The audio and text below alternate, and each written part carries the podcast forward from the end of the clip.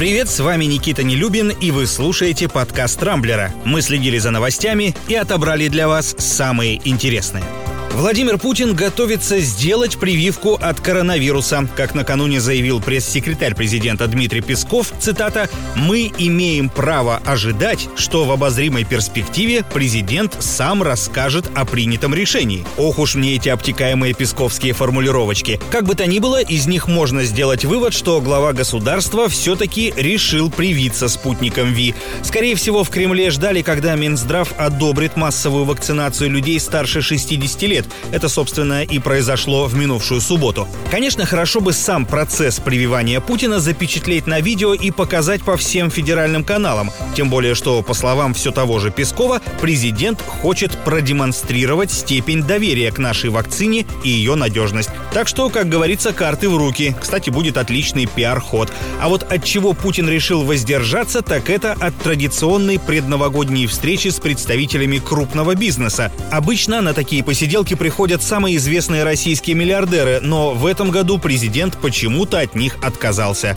В смысле, от посиделок.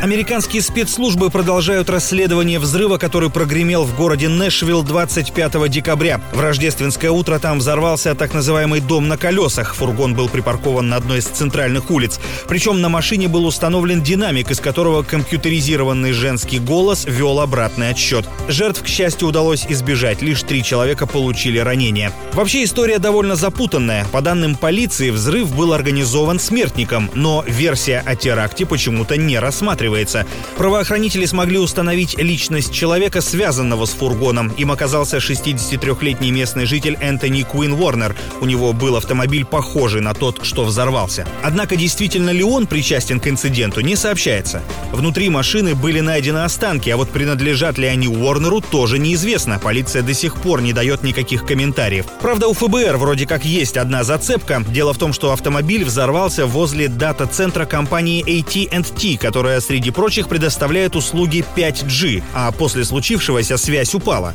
Поэтому не исключено, что поводом для взрыва могла стать паранойя подозреваемого из-за сотовых сетей пятого поколения.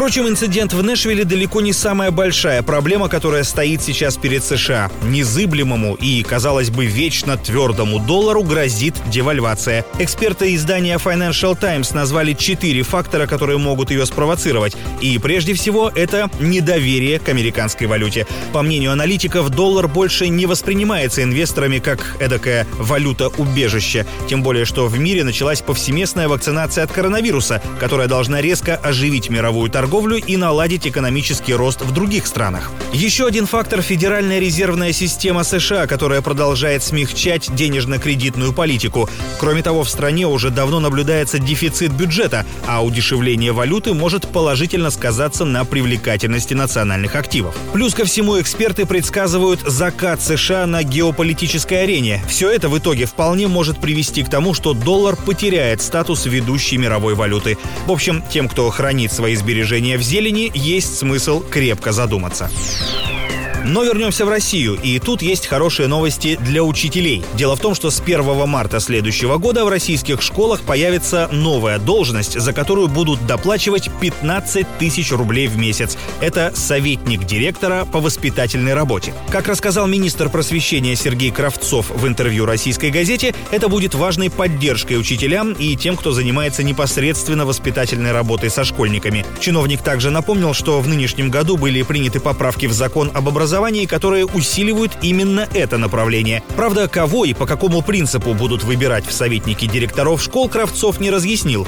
Известно лишь, что речь идет о 10 пилотных регионах, каких именно тоже неизвестно. Главное, чтобы педагоги теперь не передрались из-за новой должности, за которую будут дополнительно выдавать чуть ли не среднюю по стране учительскую зарплату. Забавная история произошла накануне на украино-российской границе. Местные пограничники остановили для проверки автомобиль «Нива», в котором сидели двое жителей Харькова. Впрочем, как выяснилось, не только они. В багажнике правоохранители нашли запчасти к тракторам и около 300 книг о Гарри Поттере. Причем они оказались дороже, чем железки. Партию издания оценили в 80 тысяч гривен. Это чуть больше 200 тысяч рублей. Все это добро мужчины хотели тайком ввести в Россию. Заказчик пообещал им за это заплатить по 200 долларов. Книги Джоан Роулинг и тракторные детали изъяли, а задержанным выписали административные протоколы за попытку незаконного пересечения границы. Ну а я лишний раз восхитился тем, что в наше время даже контрабандисты ориентируются на разные целевые аудитории. На этом пока все. С вами был Никита Нелюбин. Не пропускайте интересные новости, слушайте и подписывайтесь на нас в Google подкастах и CastBox. Увидимся на rambler.ru. Счастливо!